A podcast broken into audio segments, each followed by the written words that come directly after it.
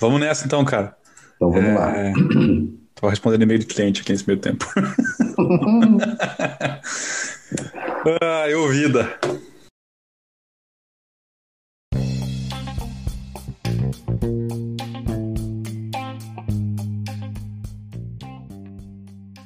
Bem-vindos a mais um episódio do MC1, o podcast do Meu Café Primeiro. Eu sou o Rafa Vulcani e tô aqui hoje, cara, com um amigo de longa data, para gente bater um papo sobre gestão de riscos. Fala aí, João, tudo bem, cara? E aí, Rafa, tudo em ordem? Confesso que estou até arrepiado e emocionado aqui, cara. Muito legal, muito contente de, de contribuir com o seu projeto, viu? Você está aqui ajudando a gente a gerenciar, a mitigar riscos, João, para um futuro mais, mais de mais sucesso. Quem sabe, quem sabe, vamos ver, né? vamos ver se o que eu tenho para falar presta mesmo, né, Rafa? Ó, você sabe que eu aprendi o que era a palavra mitigar com você, né, cara? Que até tá então esse português nem existia para mim. E eu vou te falar que a maioria dos profissionais que trabalham nessa área, ou que dizem que trabalham nessa área, não sabem disso até hoje, viu? tem muita gente que fala, mas não sabe, viu, Rafa? Continuamos na mesma. O, o, a gente tem até um. A gente se conhece há o Mais ou menos uns 10 anos, João? Foi isso, eu fui para fui trabalhar lá na ZF. Em 2013 eu saí, acho que eu fui para a ZF em 2010 mais ou menos. É isso aí, 2009, ah, então é isso mesmo, 2010. Né? Eu voltei lá em fevereiro, março, março de 2000, não, não, março de 2010, é quando eu voltei, daí o projeto do PMO começou lá em 2011, é, foi por aí que a gente começou a trabalhar junto. É isso aí. Você sabe que eu falo para todo mundo que eu, eu sofria bullying lá na ZF, né? Porque quando eu sentava lá na salinha do pessoal da, do, do da equipe lá do, do, Renato, do Thiago, de todo mundo, né? Quando eu chegava, pô, o cara chegou aí, né? Ser coordenador de riscos, né? No dia seguinte, do lado da minha mesa, tinha uns riscos na parede. O pessoal fez uns riscos na parede, né? Falei assim, pô, pessoal, né? Pô, ainda não conhecia muito bem a turma, né? Falei, ô, não, é pra você ficar analisando os riscos. Aí, porra, da hora os caras. Ainda bem que pelo menos, enfim, fiz, fiz excelentes amizades lá. É muito, muito foi muito bacana. Mas essa é uma primeira história. Eu fiquei analisando os riscos que eles tinham feito na parede. Isso nunca tinha é passado pela minha cabeça, cara. Mas conhecer, é. se eu conhecer um próximo gestor de riscos, vou fazer a mesma homenagem. É um bullying, exatamente. Maravilha, cara. Vamos, vamos embora então com esse bate-papo. Vamos embora.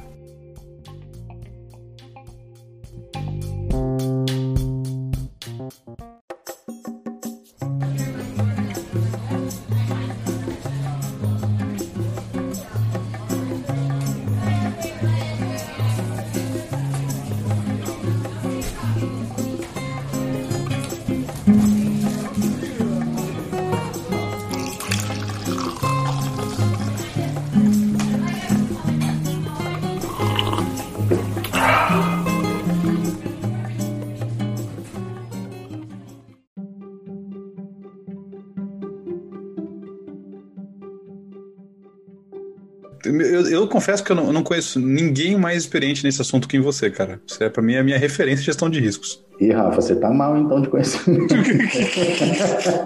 você precisa melhorar suas amizades, hein, cara? não, mas brincadeiras à parte, de fato, eu tenho. Eu sou formado em engenharia, né? Eu vim, fiz, fiz engenharia agrícola na Unicamp e logo cedo, logo no, no início da, da faculdade, eu já, já precisei começar a trabalhar, né? E fui trabalhar na IBM, foi meu primeiro meu primeiro emprego. E onde que surge a gestão de riscos, né? Esse esse assunto na minha carreira. É, eu era o único engenheiro ou o engenheiro to be ali da turma de, de trabalho, né? Uhum. E aí o que acontece? Cansado de fazer aquele trabalho manual, eu propus para a minha gestora e falei assim: eu não posso um, um estilo de um conferencista, alguma coisa assim aqui, né? Fazer um quality assurance da turma, alguma coisa assim. Ela falou, ah, faz o projeto. E eu desenhei um projeto de, de avaliação do processo, na verdade. Tinha nada a ver com, quer dizer, já tinha a ver com gestão de riscos, mas não era nessa linha, né? Uhum. E eu virei um, um quality assurance da turma, entendeu? Foi ali que eu comecei a mapear processo, entender e, enfim, é, é, a trabalhar com isso. E um dia, batendo um papo ainda como, como funcionário da, da, da, IBM do Brasil, batendo um papo com um amigo da minha esposa que trabalhava numa consultoria então israelense, mas sediada em São Paulo, e falou: Cara, a gente trabalha exatamente com isso, mapeando o processo, vendo o que pode dar errado e, e gerando plano de ação, desenhando vulnerabilidade, gerando plano de ação, fazendo análise de custo-benefício. Falei: Cara, é mesmo? Você não quer vir trabalhar com a gente? E aí eu fui trabalhar na ICTS Global que hoje em dia se chama ICTS Protivity. Inclusive, Protivity é uma, uma consultoria grande aí nos Estados Unidos, né? Eles uhum. acabaram comprando outro, não sei muito bem o que aconteceu. Mas aí eu passei um, quase uns seis anos em consultoria, trabalhando com, com gestão de riscos, que daí foi quando eu fui de fato apresentado a matéria, vamos dizer assim, né? Que é a, a, a disciplina de gestão de riscos, vamos dizer assim. Enfim, depois disso eu fui trabalhar no, no Itaú Unibanco, na área de controles internos também, né? Com riscos operacionais, vamos dizer assim. Depois fui para a ZF, que é onde a gente felizmente se conheceu, tem ótimos amigos da, daquela época, você é um dos, dos principais. E, e aí, é, enfim, lá acabou que o projeto não deu muito certo, né, por, por, por razões ali diversas, e aí foi quando eu vim então para. Hoje eu estou na Impera Pharma, né, que era Hipermarcas, chama Impera Pharma, e hoje eu, eu tô, eu fui para lá faz oito anos, tá quase fazendo oito anos. Fui gerente de riscos, gerente sênior, aí assumi também a área de compliance da empresa, que vou explicar um pouquinho aqui essa que, que é isso também, né? Uhum. E hoje eu sou o diretor responsável pela área de, de, de, gestão de riscos corporativos e compliance da, da Ipera Pharma. Falo aqui na pessoa física, não falo como colaborador, mas só para dar uma, uma rápida pincelada aí do meu, do meu caminho. Mas então, então é esse, é o, o como é que eu posso dizer aí? O, a, a, eu me formei engenheiro e eu, eu, eu, deixei de ser engenheiro quando eu peguei o diploma, vamos dizer assim, né? Mas a cabeça do engenheiro ajuda muito a trabalhar com isso, por quê? Porque a gente trabalha sempre pensando ali no processo, né? A entrada, a saída, o que acontece, a transformação e gerenciar risco é, é acho que é, um, é, é, é bem isso, sabe? Eu lembro quando o projeto, é, o projeto não estava caminhando muito, assim, vamos dizer, e eu comecei a fazer os os cursos, né? Fiz até um curso de gestão de riscos lá, não sei se você vai lembrar. Dava o curso de gestão de risco para todo mundo. Claro que eu lembro. Eu, aliás, eu, eu, participei de algumas turmas suas e depois esse treinamento veio para o PMO, né? É verdade. É verdade, eu não lembrava, não lembrava mais disso. Mas, e aí eu via, né, por exemplo, quando eu ouvia muito o pessoal falar do, do Seis Sigma, aquela história toda, né, do, enfim, do controle de processo, é gerenciar risco, né? O que, que você quer fazer quando você está fazendo isso daí? No final do dia você quer diminuir a variabilidade, não é? E diminuir a variabilidade é gerenciar risco, você quer ter mais certeza do que vai sair na outra ponta. E, e cara, isso é gestão de riscos. Gestão de riscos é algo tão simples quanto isso, e você pode levar para qualquer processo, para qualquer área, para qualquer para área até de projetos, né? Você tem gestão de riscos em projetos também, então uhum. é isso. É, é, tentar controlar ou buscar controlar as variabilidades, né? E não ser pego de surpresa caso alguma variação ocorra no meio do caminho e você ali se depare com ela, você não pode ser pego de surpresa, né? É, eu tive a impressão quando a gente trabalhou junto, né, que a gestão de riscos ela depende um pouco da visão do gestor também de, de ter a vontade de implementar, né? Porque é, é uma mentalidade, é um, é um mindset que você vai colocar na, na turma, né? Uh, assim, como é que você implementa o, o, mindset, por exemplo, de. A gente falou de linha aqui uns episódios atrás. Como é que você implementa essa mentalidade de sempre trabalhar de forma enxuta, mais prática, mais rápida, eliminar desperdício, etc. Né? Você está sempre buscando ali o tempo todo. E risco é um pouco disso também, né? Você tem que estar. Tá sempre ativamente olhando para tentar minimizar riscos no seu projeto, por exemplo. E eu lembro bem de exemplos que você dava no treinamento, que é um que era, era bem simples de entender, é a questão de, de comprar materiais que vêm de fora do país onde está alocado o projeto. Então, o risco que é muito clássico é sempre o, o câmbio. Eu posso comprar mais agora, que o câmbio é favorável, posso esperar mais, torcer para o câmbio se tornar mais favorável lá na frente. É, faz toda uma análise para ver o que vale Ou mais. Ou você pode redear o câmbio. Compra quando você quiser e compra dólar futuro na data do pagamento e resolve o problema. Gerencia o risco. Aí. É isso. É exatamente e, isso. Eu, eu, lembro muito desse exemplo, cara. Só que, assim, se você, essa mentalidade não está instalada, você passa batido. Ninguém nem pensa nisso. É assim, Rafa, eu, eu, eu, o que eu penso, tá? É, gestão de riscos, eu até brinco quando Hoje em dia eu já, eu já sou um dos mais velhos, né? Na minha turma toda, eu tenho uma funcionária só hoje, uma colaboradora que é de idade mais velha que eu. O restante é todo mundo muito novo que trabalha comigo e a gente está mudando, inclusive, as pessoas que estão chegando para trabalhar agora, elas, elas mudam até de, de lá, é, aquelas onde você se enquadra, né? Que você fala, não, você é da, da época de não sei o quê, da época de não sei o que lá, esse pessoal agora é, é, tem, um, tem um chip diferente, né? e, quando eu tenho, é, e quando eu tenho que explicar para eles o que, que é, cara, esquece livro, esquece um pouco disso. Para mim é tão simples quanto gerir risco, gerenciamento de riscos é, é, a, é a arte do, de, de, trabalhar com o, o que eu chamo de e se, né? Uhum.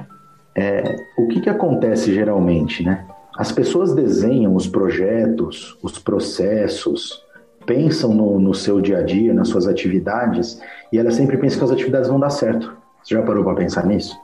É verdade? Ninguém pensa que pode dar errado. Por quê? Porque também é um pouco do otimismo das pessoas. Poxa, eu tô com um projeto novo, tô desenhando um processo, eu tô ali preocupado com ele dar certo. E ela esquece que pode dar errado. Então, por isso que eu brinco que a, a, o gerenciamento de riscos é isso, é a arte do e se. Você tem sempre que perguntar, mas e se acontecer isso? Lembra uma propaganda do Bradesco? Não sei se já estava aí pelo, pela América, se você chegou a ver, mas eles tinha uma propaganda muito assim dos seguros do Bradesco, né? Ele falava, ih, mas isso não sei o que, ah, mas isso não sei o que lá, é isso, gerenciar, gerenciar uhum. é, é risco, é isso, né? E você tem que gerenciar uma coisa que ainda não aconteceu, isso é uma coisa muito importante. Como é que você gerencia algo que não aconteceu? É difícil, né? Então você não consegue controlar o tempo, você não consegue, você, não existe bola de cristal, correto? É, eu acho que não, pelo menos. Não me apresentaram uma bola de cristal onde você olha ali o que, que vai acontecer. Então você tem que trabalhar com prevenção e reação. Gestão de riscos é isso. Prevenção e reação, prevenção e reação. Então você pega, faz uma análise crítica, e daí talvez a cabeça de engenheiro tenha me facilitado entrar nesse ramo, né? Uhum. E com a cabeça de engenheiro você vai fazendo aquele, aquele cronograma na sua cabeça, vai pensando qual que é o processo, o que, que é um projeto ou não, e vai, olha, então se isso aqui acontecer, tal, se isso aqui acontecer, tal, se isso aqui acontecer, isso vai. E aí você pode aplicar isso para qualquer para qualquer setor, para qualquer área, para qualquer para qualquer função, né? Eu particularmente quando trabalhava na na consultoria que eu comentei com você, né? A gente trabalhava muito com risco de risco de fraude, né? Então prevenir risco de fraude. Então a gente tem também uma o, o nosso IC, né, é, é, pensar com a cabeça do fraudador. Se eu fosse um fraudador, eu faria o que aqui nessa nesse processo? Onde eu ia desviar? Onde eu conseguiria abrir uma brecha? E aí você vai procurando vulnerabilidades no seu, no seu processo, na sua área, nos seus, nos seus, no seu dia a dia e vai montando planos. Aí vai entrando ferramentas que você conhece, já deve ter discutido várias vezes aqui no canal, né? Monta um PDCA para você montar ali um código. Eu aprendi com vocês o Pokayoke, né? Eu sempre falo até hoje, monta um Pokayoke. Você não pode fazer isso, põe um Pokayoke aqui. Mas o que, que é Pokayoke, Johnny? Não, é isso aqui. É, é um controlinho ali para não deixar serrar, né? É, é um Você sabe que tem, tem, tem, uma, tem uma rivalidade aí, né? Entre gestão de riscos e Pokayoke. É. Porque o time do Pokayoke fala que o Pokayoke ele tem que ser a prova de falhas, 100%, garantido. Não existe. Então, é, então, a gestão de riscos vem e fala, não, mas isso não existe, nunca ser 100%. E, e tinha se, ele for, se ele for a prova de falha 100%, ele deixa de ser um Pokayoke. É isso aí. É isso aí, porque ele não precisava dele, né? Não precisava. Era um paradoxo. Exatamente. Entra, no, entra num, num bolo aí. Eu lembro de, de. Eu não lembro se era exemplo de um treinamento, cara, se era alguma coisa que realmente aconteceu na empresa. Mas eles montaram um Pokayoke não, numa. Tinha uma esteira onde passavam várias peças. Uhum. E aquela esteira tinha que ter um formato, né? Tinha que ter o, o, a moldura exata da peça que tinha que passar ali. Porque se passasse um corpo estranho em uma outra peça, aquela moldura ia barrar a esteira ia parar e ia dar um alerta lá para a produção vir ali, corrigir, tirar aquela peça errada e botar a peça certa no lugar. Então você imagina assim, né? Vocês estão passando numa esteira automática, tem aquela moldura que ela é quadrada, se passar uma coisa redonda, vai bater ali e parar. Uhum. É, e aí fizeram um teste do Pokayoke, né? Com o operador né, olhando a, a esteira. E aí todo mundo, todo o time que trabalhou ali falou: ah, isso é totalmente a prova de falhas, né? O operador não, eu posso pegar a peça, levantar a esteira, dar a volta e botar na frente aqui. É. Despocaiokizou tudo. é, um pouco, é um pouco disso.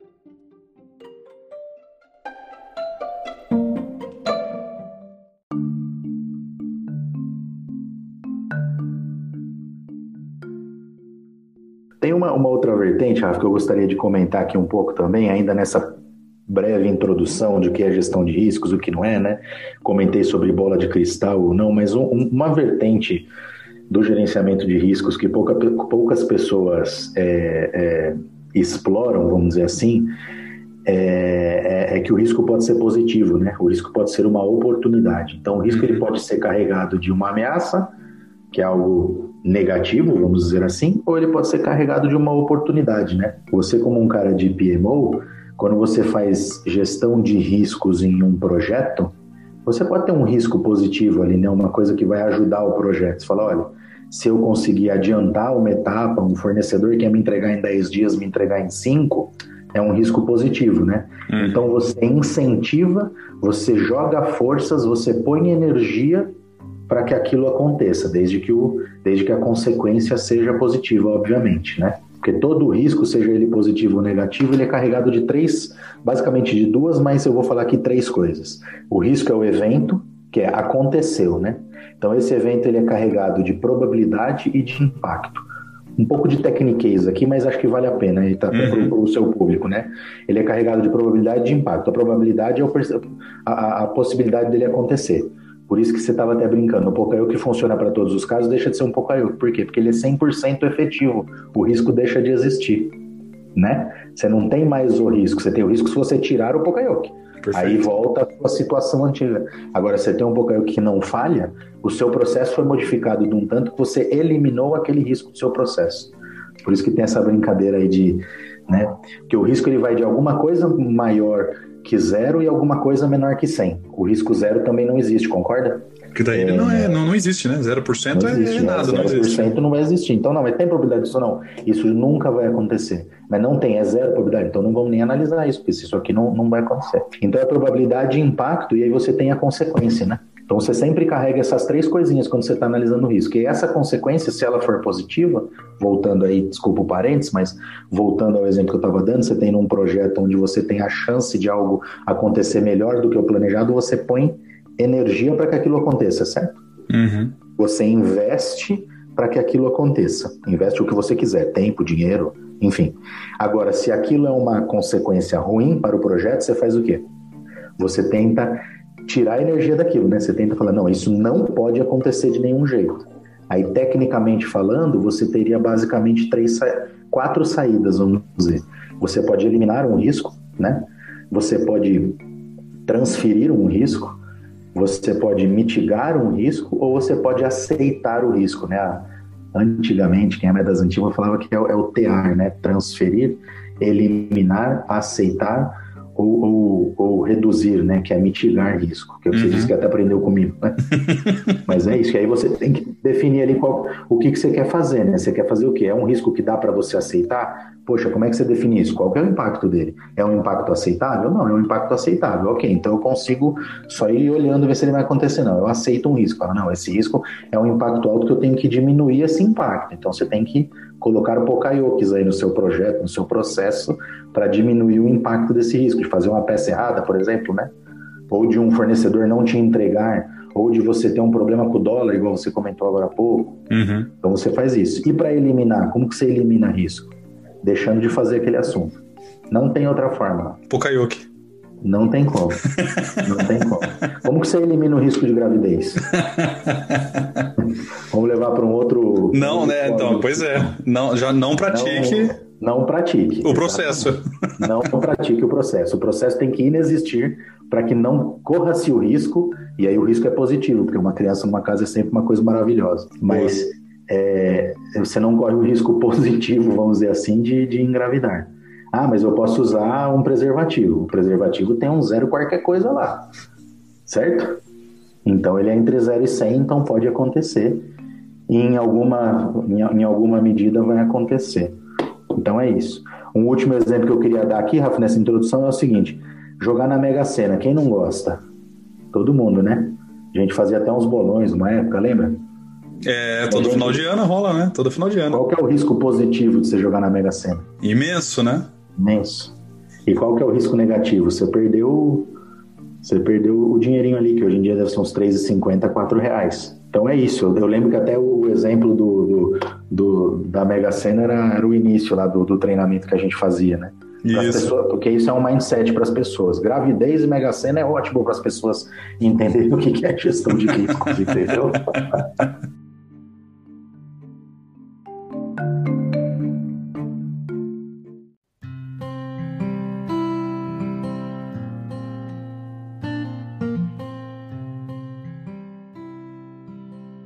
mais fundamentalistas vão dizer, Johnny, você está esquecendo do que a gente chama de cisne negro. Não sei se você já ouviu falar esse termo, Rafa. Não, não, isso, isso, essa é nova.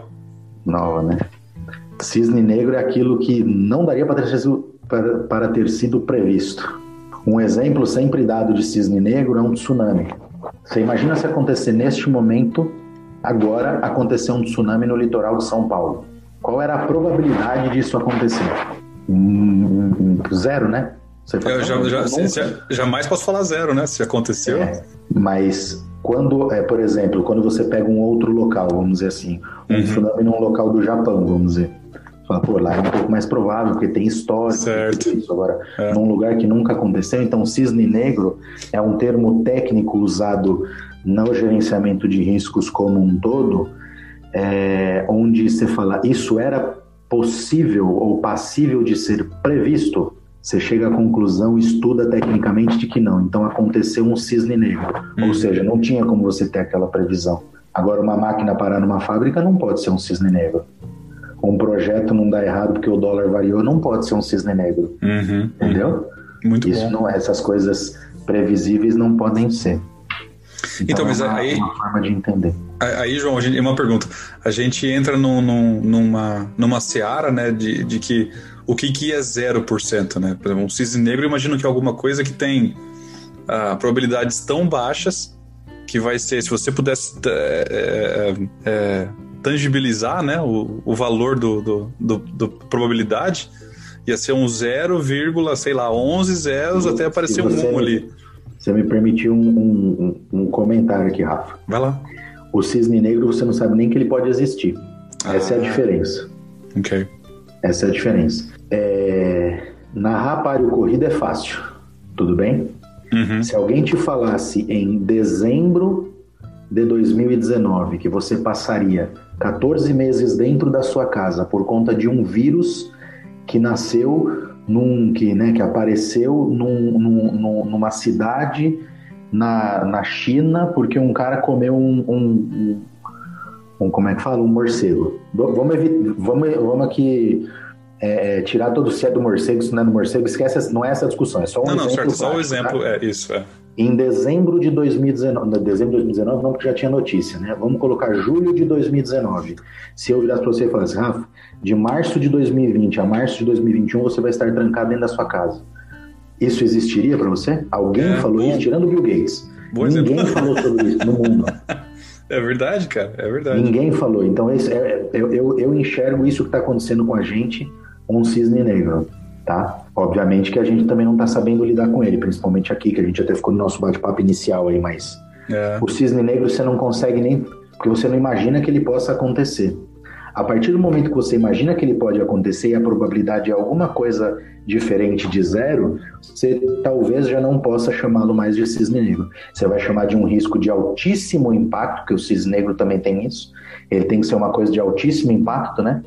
avassaladora, destruidora uhum. e imprevisível. A partir do momento que ela é meramente previsível, eu já defendo que já não é mais um cisne negro. Ele é, ele é pelo menos identificável, então ele não é um cisne negro, entendeu? Esse é o, esse é o ponto de a, a régua que passa aí para separar o que é um cisne negro e o que não é. Boa. Daí, daí esse, é um, esse é um bom exemplo, João. O, a, a pandemia, então, nesse caso ela acho que a gente, cara, seu exemplo é perfeito. A gente pode assumir como um cisne negro até ter acontecido. É, e, agora que aconteceu, vamos dizer assim, todos os governos do mundo adotaram, aprenderam algumas lições. Não, não todos, né, que a gente sabe, mas alguns aprenderam as lições, vão colocar certas contingências para o futuro. Daqui para frente, é, na caixa na cabeça de todo mundo, a probabilidade nunca mais vai ser zero, né, para esse tipo de ocorrência. Difícil. É para esse tipo de ocorrência, não. Igual se você fala assim, a primeira onda foi cisne negro, certo?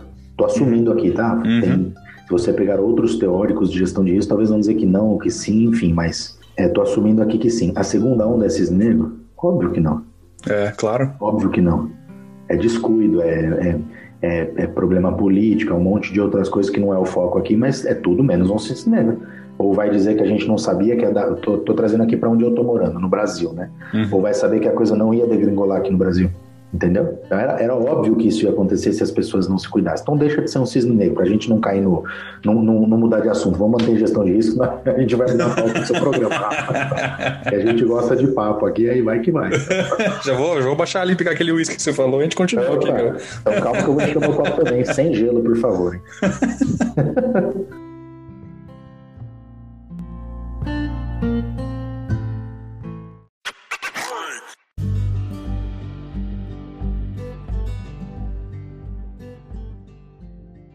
Gerir risco é isso, gente. Assim, né? Ouvintes aí, Rafa, todo mundo. É, é isso, é a, é a arte do, do, do, pensar criticamente. Aí as pessoas costumam brincar, falar, nossa, mas você é pessimista, né? Aí eu respondo da seguinte maneira: não, eu não sou pessimista, eu sou um otimista. É, é, é o, o, cara fala, não, mas você é pessimista, otimista, você pensa que sempre foi tudo. Não, eu sou um otimista com experiência. Eu, eu penso que as coisas podem dar certo, mas elas podem também dar errado. Então não é questão de ser pessimista ou não, né? É um otimista com experiência. Boa, né? boa.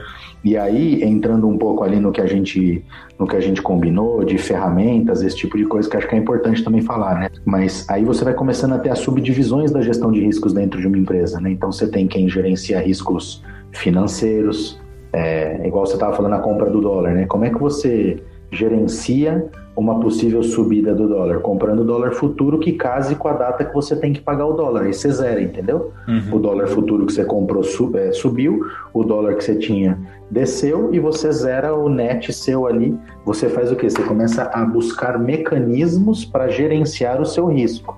Então você pode fazer isso na área financeira, você pode fazer isso numa outra área que hoje em dia eu trabalho muito fortemente, que é a área de compliance, né? A área de conformidade. Eu sou faz mais ou menos cinco anos que eu assumi também essa área na companhia. A área de conformidade é gerenciar risco. Que tipo de risco? De não cumprimento de regra. Hum. Como é que eu gerencio o risco de não cumprimento de regra? Tendo as regras e tendo controles, treinando as pessoas, tendo controles que identificam, que evitam, é, é, que, que, que é, previnem, né, vamos dizer assim, que aqueles riscos de não conformidade aconteçam, e, e também pensando em controles de reação. Então, ó, já falei de riscos, por exemplo, na área financeira, que é você redear dólares, esse tipo de coisa. Riscos de reputação, riscos aqui como de compliance, de conformidade. Você tem riscos, por exemplo, da parte jurídica, concorda? Uma área jurídica é uma área que gerencia riscos ali o tempo inteiro. Né? Correto. É, é. Se você pensar numa área de qualidade, no, quer mais gestão de riscos do que uma área de qualidade? Eu me lembro muito bem, eu aprendi muito com vocês lá, o tal do custo da não qualidade, né? O quanto você gasta para garantir que a, a não qualidade não apareça, né? E então, isso é uma coisa que a gente discutiu um pouco até no, no, no, programa do Lean, né? Você acaba inserindo processos que não agregam valor ao produto, que não. Para o mercado, se eu meço a peça uma, duas, dez vezes, tanto faz. O mercado quer a peça boa de qualquer jeito, né? Mas aí, o que você falou, quanto custa essa peça ir ruim para o mercado versus o quanto custa eu colocar uma ou duas inspeções ao longo do processo. E aí você instala seus mecanismos, né? Aí você tocou num ponto mais importante de gestão de risco. Então, só para só recapitular, falamos de gestão de riscos em quatro áreas aqui, certo? Na área financeira, na área jurídica, na área de compliance, na área de produção, e a gente pode falar de gestão de riscos aqui, dar diversos exemplos de atividades ao longo de uma cadeia aí de valor, uhum. que são atividades de gestão de riscos. Mas aí você falou uma coisa muito importante, ó, a visão integrada, né? Porque olha o que você acabou de dizer. Se o cara que está preocupado só em fazer a peça dele, ele vai fazer a peça com defeito ou não? Você concorda? Ah, é claro. Se o cara dá aquele voo de helicóptero e consegue entender a cadeia como um todo, ele enxerga que o Lean não é um custo, é um investimento. Porque o recall da, da caixa lá na ponta é muito mais caro do que eu rejeitar 500 peças por mês. Ou eu garantir que aquela peça passa por uma segunda análise que me gera um custo, como você disse, que não agrega ao produto, mas agrega à visão sistêmica. Exato. É. Quanto custa um recall? Imagina um recall de medicamento. Eu trabalho numa indústria de medicamento hoje em dia. Você imagina o que é um recall de medicamento? E aí você tem os custos diretos do que você tem que chamar de volta do mercado e atender cliente final e etc. Fora o dano que é intangível da sua marca, né? Exatamente. Isso é monstruoso. Exatamente. Então a, a, a, gestão de riscos ela tem que ser aplicada com uma visão com voo de helicóptero. Não pode ser o cara a pé ali olhando o processo. Você tem que ter a cabeça estratégica desse voo de helicóptero, entendeu? Para entender. A hora que eu mudo uma coisa aqui, eu vou impactar onde? Né? Tinha aqueles, aqueles gráficos, né? Que uma mudança eu impacto aqui, aqui, aqui. Quais são as minhas entradas hum. e as minhas saídas? E onde isso pode chegar? Você viu que a gente falou de probabilidade de impacto de uma maneira bem simples aqui, da peça dar certo ou da peça não dar certo. E a gente falou do quê? De consequência, recall. Quem quer ter recall hoje em dia? Quem quer ter seu nome atrelado ao recall? É então aí a gente já começa a falar dos tipos de consequência, ó, Rafa. Consequência financeira do recall é fácil de entender? é, não é? É, ela é gigante, cara. É gigante. E, e, a, e, a, imagem? E uma empresa que tem capital aberto? É. E aí o, o acionista fala: epa, se o cara tá fazendo recall, porque deve ter alguma coisa muito grave lá dentro, vou, vou vender minhas ações. Em um dia a empresa perde 10 bi, você já ouviu falar isso? É isso aí. A fala de uma pessoa faz com que o, custo, o valor de uma empresa desça 10 bi em um dia. Isso é consequência. É, a dona Tesla sabe bem como que é isso. Exatamente. É, é, por aí, é por aí que vai, né?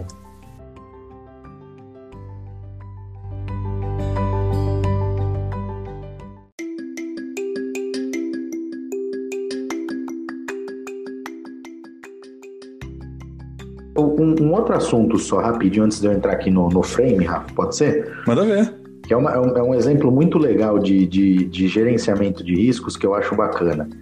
Você já parou para pensar que quando você contrata um seguro de um carro, você está gerenciando risco?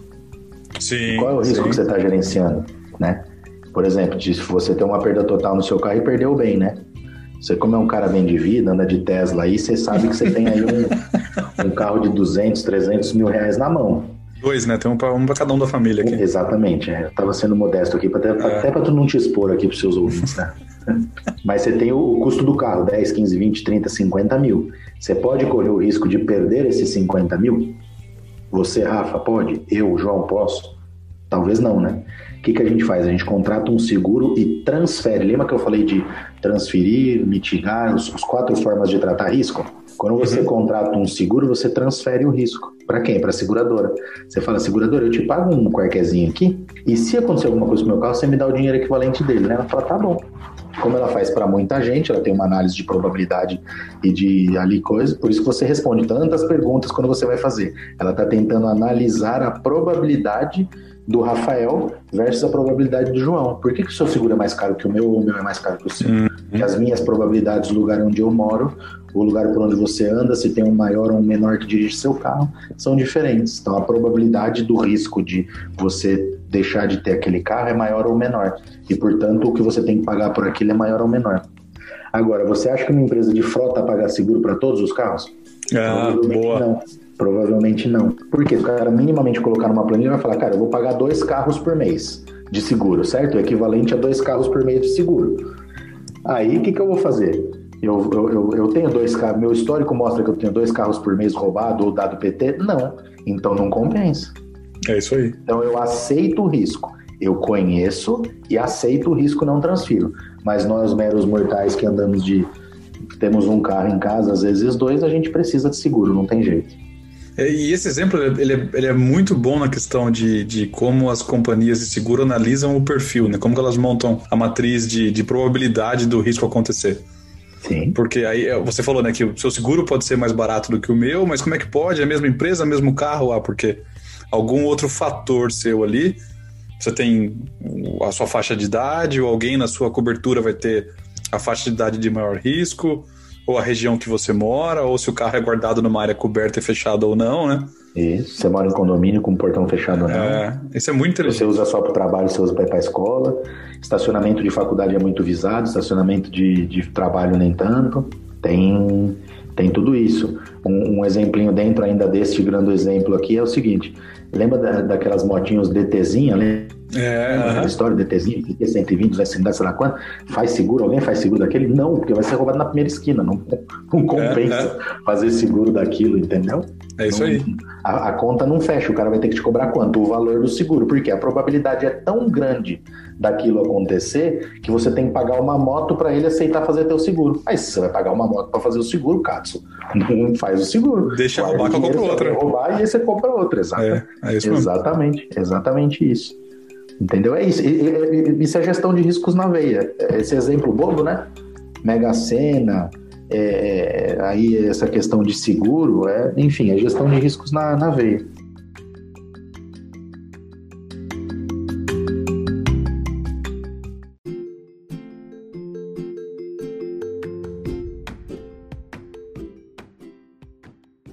Ponto de vista de ferramentas, Rafa, tem uma coisa que se chama COSO DRM. Não queria entrar muito em dados técnicos aqui, mas de repente para o pessoal procurar alguma coisa na internet, Legal. se quiser, né? COSO escreve é SO, que é Committee of Sponsoring Organizations, e ERM é de Enterprise Risk Management. É o é o como é que eu posso dizer? É o frame mais utilizado por qualquer lugar do mundo que você for. Você vai falar meu processo está baseado no COSO. O cara vai falar é quase que uma ISO sabe? Ah, assim do mundo de gestão de riscos. É, você tem a ISO 31000 que fala sobre um um processo, né, estruturação de um processo de gerenciamento de riscos, né, aí falando de gerenciamento de riscos de uma maneira mais ampla, tá? Não estou entrando em riscos de compliance ou riscos financeiros, é uhum. como você gerencia riscos, aí a aplicação que você vai dar depende do, do, do freguês que está ali na tua frente, né? E tem um frame, Rafa, que eu convido todo mundo aí que está ouvindo, você, seus, né, a visitar, que é um frame chamado de, de Enterprise Risk Management também, do IIA, que é um instituto de, de é, Institute of Internal Auditors, né, que é Instituto dos Auditores Internos. Eles têm um frame mostrando quais são todas as responsabilidades dentro de uma companhia de quem gerencia risco em cada nível. Eles falam em linhas de defesa, até isso está sendo atualizado hoje. Por quê? Porque você tem que ter linhas de defesa na, no momento de você gerenciar os seus riscos. Uma primeira linha é o cara que está lá na ponta executando os controles. Sabe o rapaz que pegou e deu a, a volta com a peça para o Pocoyo que não pegar? Uhum. Essa é a primeira linha de defesa. Ele tem que conhecer o controle para deixar o controle operar. Porque senão ele faz o que ele fez que você contou aí. Aí a segunda linha de defesa são as áreas como gestão de riscos, como compliance, como, como qualidade, né? Que ajudam as áreas a desenharem os seus controles e a monitorar se os seus controles estão funcionando ou não. Uma área de Lean, né? Então, essa é, essa é o que eles chamam de segunda linha. Uma terceira linha de defesa é a, é a corregedoria, a auditoria interna. É o cara crachá.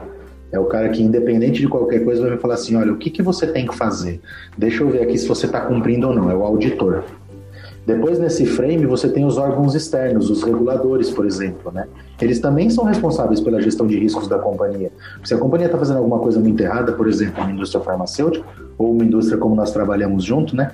Que faz uma peça, que é uma peça de alto risco para um automóvel, para um, um, um equipamento, certo? Uhum. A, a, essas, essas, essas coisas têm que vir e olhar, ver se esses órgãos externos eles têm responsabilidade é. também pela gestão de riscos. E a alta direção de uma companhia não tem responsabilidade? Não tem que fazer as perguntas corretas para o middle management e para quem está embaixo para garantir que os riscos estão sendo controlados? Né? E o conselho de uma companhia? Então, esse frame do IA é uma aula, é um MBA de gestão de riscos. Quando você entende ele ali, né, você consegue usá-lo para fomentar a cultura de riscos por toda a companhia, porque ele faz muito sentido.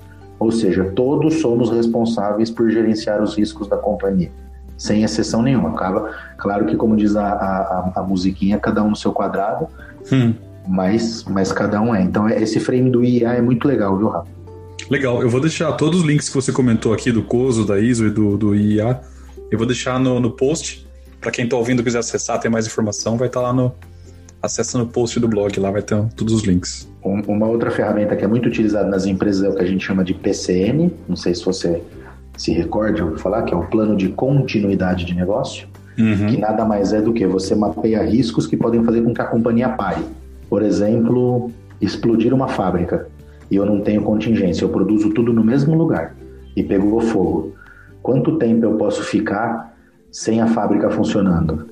Acabou a água. É um, um, esse é um assunto bem relevante hoje em dia, né? Uhum. Principalmente aqui no Brasil. Não sei como que é aí nos Estados Unidos, mas para a gente é muito relevante aqui no Brasil, né? A indústria farmacêutica depende muito de água e, e a gente tem água para quando a gente quiser, para quanto a gente quiser, e energia elétrica. E os gargalos da energia elétrica? Os apagões que dão. Quanto tempo uma indústria pode ficar sem energia elétrica? Então, um plano de continuidade de negócio é uma forma de você gerenciar riscos, onde você identifica esses gargalos que têm altíssimo impacto, mas veja, não são cisne negros, porque isso é uma coisa que pode acontecer, né? Acabar a água, acabar a luz, explodir uma fábrica, pegar fogo. Claro. Então, o plano de continuidade de negócio, ele vai te apontar esses pontos, esses locais, esses, esses gargalos, vamos dizer assim. Ele vai te ajudar a desenvolver controles, testes, e você testa isso o tempo inteiro para ver se isso está funcionando ou não. E vai te dar também uma visão de crise, de gestão de crise, que é aconteceu. Para quem eu ligo? Quem eu chamo? Quem eu envolvo? Quem fala com a imprensa? Quem fala com a polícia?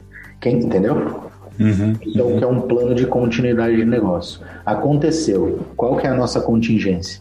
Caiu o servidor do SAP de São Paulo. Tem contingência? Tem. Em Barueri, beleza. Sobe de Barueri, em 10 minutos está tudo, tá tudo colocado, a contingência subiu. Caiu energia elétrica, ótimo. Tem aqui uma estação que em 5 minutos ela com motores a diesel passam a funcionar e a minha fábrica não para. Só que essa estação só funciona por cinco dias. E o sexto dia, cara, tem que ter voltado a energia elétrica. Aí, mas como é que você calcula esses cinco dias? Entendeu? Tudo tem. Você vai entendendo qual que é o, nível de risco que você quer tomar e vendo qual que é o nível de gestão que você quer fazer. E isso é uma coisa que a gente tem visto bastante, principalmente em supply chain. Com, com a volatilidade do mercado hoje, é sempre, sempre uh, o pessoal quer pulverizar a supply chain e ter o mesmo material vindo de duas, três fontes, ou quanto mais puder e ser ainda financeiramente viável, para evitar esses, essas disrupções aí da cadeia. Famoso, é, famosos projetos de second supply, né? É, e ano passado a gente teve um caso de uma empresa que pegou fogo.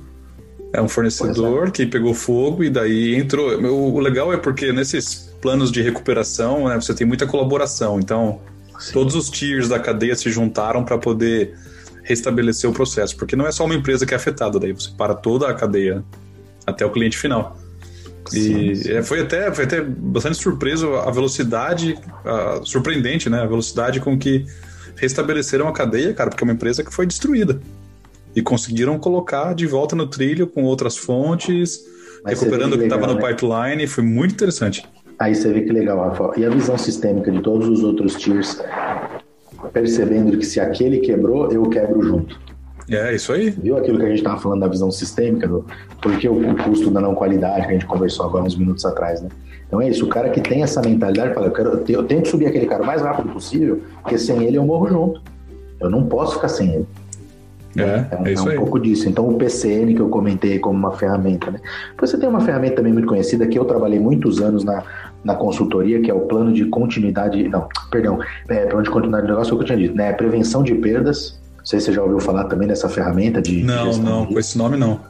Mas com certeza você vai reconhecer o seguinte ponto, e loss prevention nos Estados Unidos é o berço, os Estados Unidos é o berço do, do loss prevention, ou da prevenção de perdas, né? Quando você vai comprar o seu whisky, dependendo da garrafa, ele tem um, um, um alarme, dependendo da garrafa não, né? Isso é a prevenção de perdas. Aquela garrafa que tem, ou ela é muito cara e ele não aceita perder, ou rouba-se muito, então ele quer que a hora que alguém passe por ali ele fique sabendo.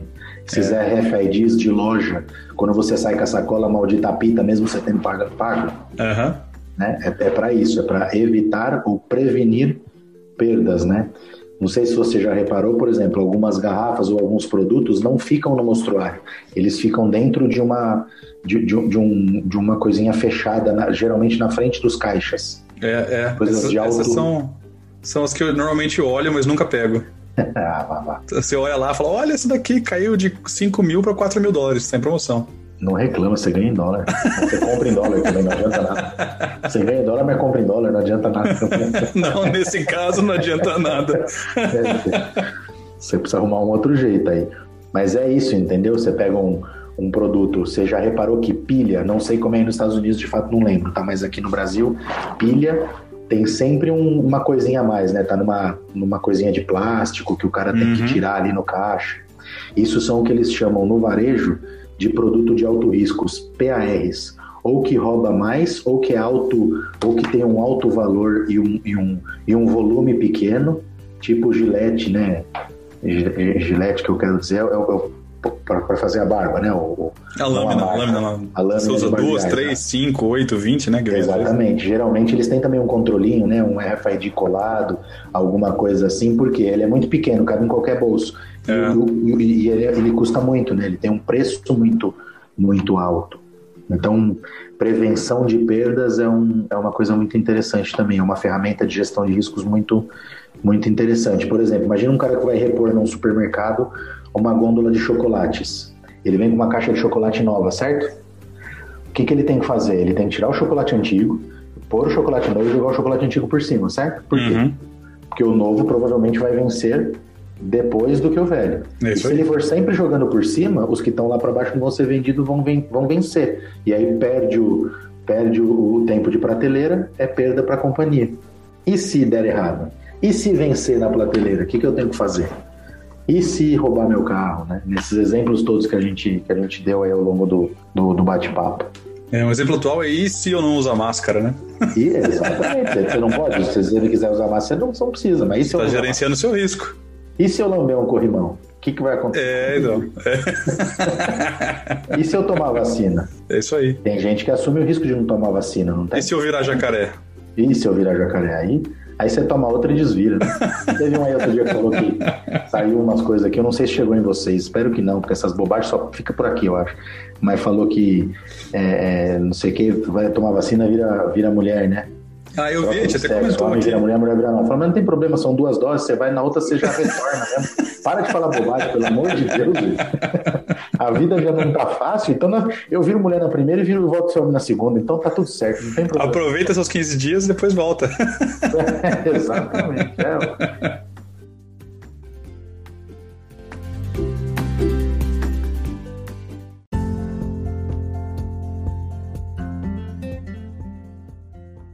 Mas, João, antes, antes de fechar, cara, queria saber se quer deixar contato aí, LinkedIn, para quem quiser procurar saber mais sobre gestão de riscos. Tá ótimo, quero sim. É o seguinte, então eu, obviamente, qualquer assunto desse tipo aí que a gente tratou hoje, estou à disposição, bater papo, falar de outras coisas também gosto muito, mas me procurar, acho que no LinkedIn, principalmente, é João Aguilar, né? Pode conversar, bater papo, conhecer, fazer benchmarking, estou à disposição. E também deixar aí uma das coisas que você tinha me pedido, né, Rafa? Quem, poxa, nunca tinha ouvido falar nisso. E aí, o que, que, que eu faço? Gostei, me interessei, né? Eu sempre tenho vagas, então me procure. Às vezes pode ser que você possa trabalhar comigo, inclusive. Boa, olha isso, de caça essa, hein? Sempre tem alguém entrando e saindo. Eu, eu participo de muitos grupos e, e tem muita vaga. É, aqui no Brasil, a gente teve um boom de profissionais de compliance por conta da Lava Jato, né? E sumiram os profissionais de gestão de riscos mais, mais generalistas, né?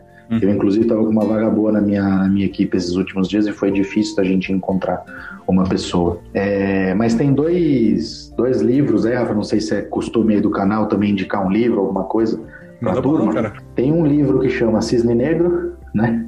que é do, do Taleb, é muito, muito conhecido.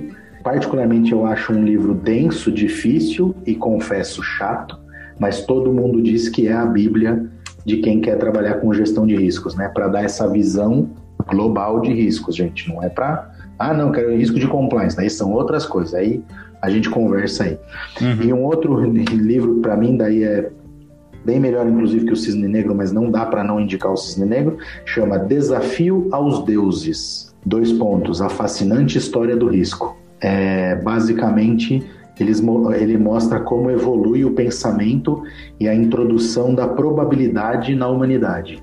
Em algum momento do passado, a humanidade não entendia probabilidade. Quando ela passa a entender probabilidade, tudo muda. Ela passa a pensar em risco, entendeu? É muito legal esse livro Desafio aos Deuses. Que vale bacana, cara. Eu confesso que eu, eu vou procurar, porque eu, esse segundo. Vale a pena. Não conhecia. Eu lembro de você indicar o Cisne Negro, se não me engano, nos treinamentos lá na. Sim quando a gente fez, mas esse eu não, não conhecia, vou procurar, cara. É, cisne negro é assim, falar de gestão de riscos de maneira mais ampla e não indicar o cisne negro é, é não, não tem como, mas é que eu acho muito denso, é muito difícil. Uhum. Agora, o desafio aos Deus, cara, você começa a ler e você termina e é muito bacana. Ele basicamente te mostra assim, né? Vamos dizer, você entra em algum determinado momento da, da, da humanidade, você senta numa mesa para jogar dado, tudo bem? Eu jogo meu dado, você joga o seu e a gente aposta 10 reais aqui. Pô, 10 reais pra você é sacanagem, né? Tem que ser 10 dólares. 10 reais você não faz, não faz mais nada. Então a gente aposta 10 dólares aqui. E você joga seu dado e tira 6, tudo bem? Certo. E eu, bom, agora é minha vez de jogar o dado. Em algum determinado momento da humanidade, para mim, eu achava que Deus ia me ajudar a tirar 6. Não existia a probabilidade de um para de, de, de, de, um em 6 nesse caso, entendeu? Uhum. Então eu jogava o dado, porque eu achava que Deus ia me ajudar. E aí que vem o desafio aos deuses. É quando a probabilidade começa a mudar a cabeça das pessoas e fala: olha, Deus tem o seu lugar na, na, na questão mais de religião, vamos dizer, e fé. Mas aqui no dia a dia, meu amigo, a matemática é que manda, não tem jeito. fantástico, fantástico, é. cara.